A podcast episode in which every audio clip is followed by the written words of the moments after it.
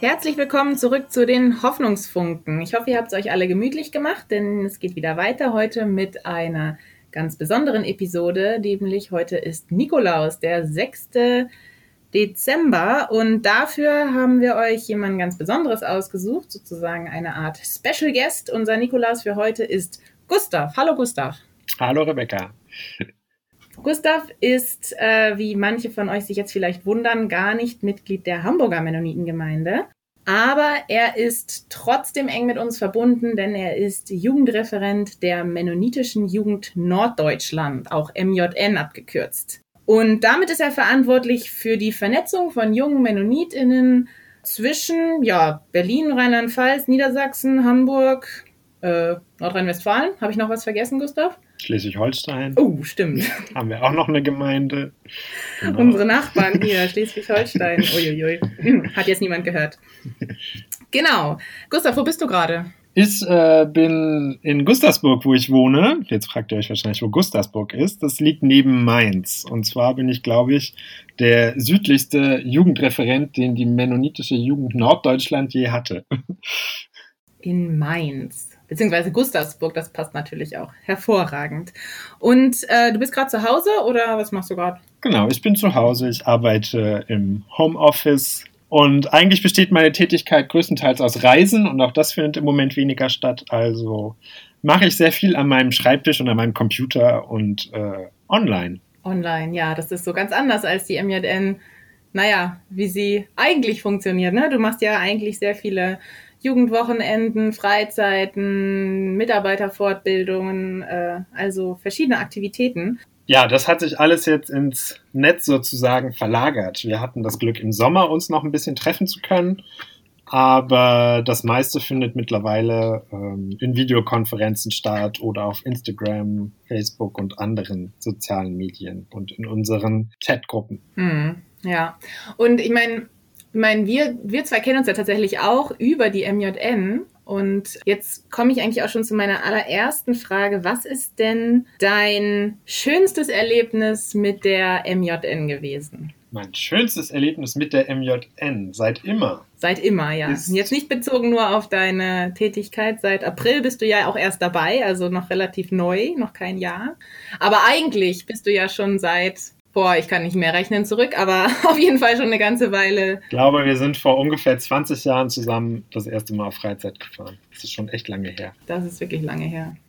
Da hat sich vieles äh, angestaut an schönen Erlebnissen und Ereignissen. Und ich glaube, aber ein ganz besonderes war unsere Freizeit nach Südfrankreich. Oh, ja. wo ich auch ein bisschen meinen deutsch-französischen Hintergrund nach vorne stellen konnte, den ich ja habe. Ja, und wir hatten viel Spaß zwischen Kochevents mit den besten Gerichten, die es je auf Freizeiten gab, bis hin äh, zu Nebel am Strand. Das war eine, glaube ich, der besten Freizeiten, die wir hatten. ja, da gibt es auch viele gute Erinnerungen. Und wenn wir jetzt noch mal so ein bisschen in die nähere Vergangenheit schauen, was war so im letzten Jahr dein schönstes Erlebnis? Mein schönstes Erlebnis im letzten Jahr war doch eigentlich auch die MJN Sommerfreizeit, die wir hatten. Denn es war nach langen, langen Monaten das erste Mal, dass ich wieder mit einer Gruppe von Jugendlichen unterwegs sein konnte und ähm, diese Gruppe kennenlernen durfte, anleiten konnte,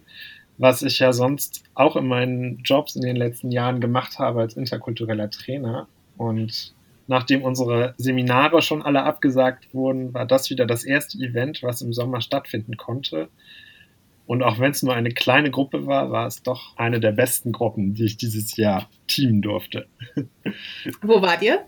Wir waren in Lübeck-Travemünde, direkt am Meer, äh, an der Steilküste und ähm, waren auch mal im Meer schwimmen und ähm, hatten echt eine schöne Zeit miteinander, wo wir uns kennengelernt haben und ein Haus Gottes zusammengebaut haben, ein Haus des Glaubens. Wir haben sehr viel darüber nachgedacht, was eigentlich Glauben und Unglauben sind, passend zur Jahreslosung und entsprechend unseren eigenen Glauben und unsere Beziehung zu Gott besprochen und noch ein bisschen dran gebastelt, könnte man sagen.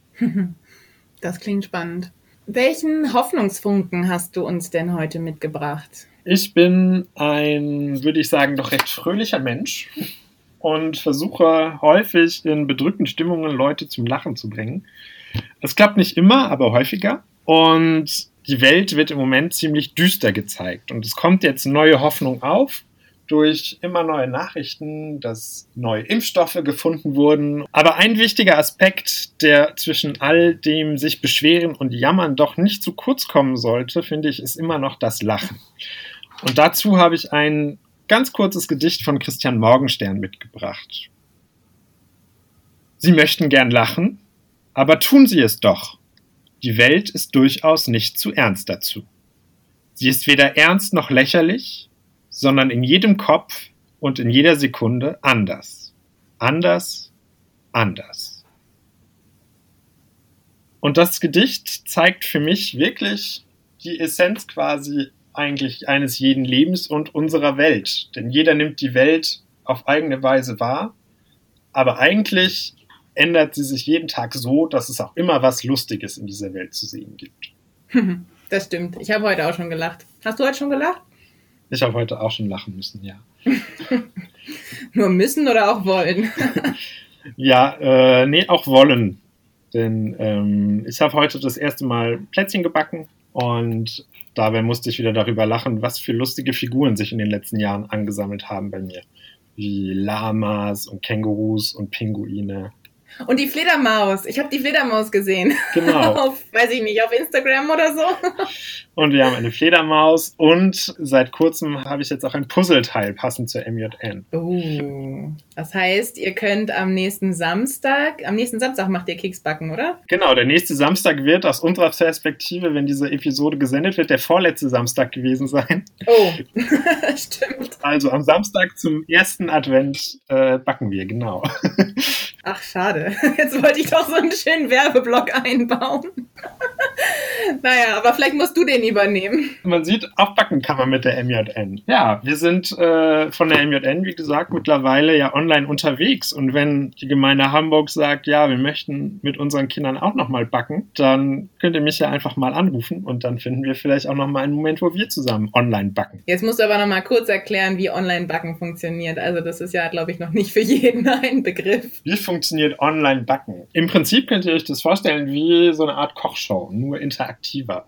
Ähm, ich sitze in meiner Küche, beziehungsweise äh, in der Küche einer Gemeinde und ihr sitzt alle zu Hause in eurer Küche. Wir haben alle dieselben Zutaten dabei und dann kneten wir halt gleichzeitig den Teig und stechen gleichzeitig aus, schieben alles gleichzeitig in den Ofen und unterhalten uns währenddessen, spielen vielleicht ein Spiel oder lernen auch Neues über den Advent, je nachdem.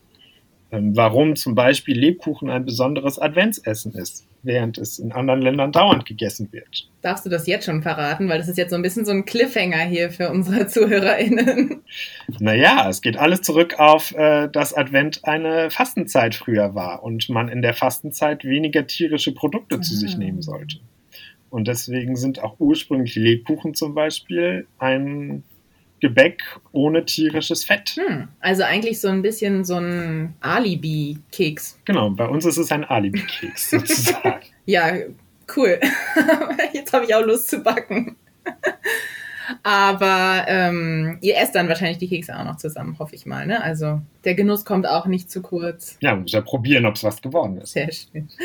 Gut, ähm, dann wäre jetzt für mich der Zeitpunkt, Tschüss zu sagen. Aber ähm, ich möchte dir vorher doch nochmal die Chance geben, einen kleinen Werbeblock einzuschieben. Was macht denn die MJN so in den nächsten Wochen und Monaten und wo kann man vielleicht mitmachen? Wir gehen jetzt erstmal ein bisschen in die Winterpause, könnte man sagen, nachdem ich im Dezember noch auf Gottesdiensttournee bin. Äh, 6. nämlich heute bin ich ja in Hamburg dabei im Gottesdienst, wo man mich treffen kann. Nächste Woche dann in Hannover bei einem Online-Gottesdienst. Und am 4. Advent bin ich in Gronau, wo wir einen vorgezogenen Weihnachtsgottesdienst machen werden. Und dann bin ich am 10. Januar nochmal in Krefeld im Gottesdienst. Also, wie ihr seht, ähm, reise ich wieder, wenigstens ich. Und danach, die nächsten Events gehen erst wieder im März los, wo wir mit einem Menno-Treff wieder weitermachen, geplant auch in Hamburg. Hm.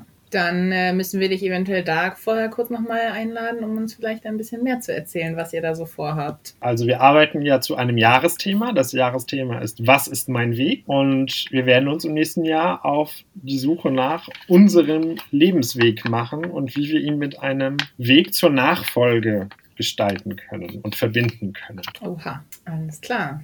Das ist ein guter Abschluss für die heutige Folge. Gustav, cool, dass du da warst. Vielen Dank dir nochmal. Ja, danke dir. Und äh, damit verabschieden wir uns bis morgen. Genau, und ich wünsche einen schönen Advent und frohe Weihnachten. Dankeschön. Ciao.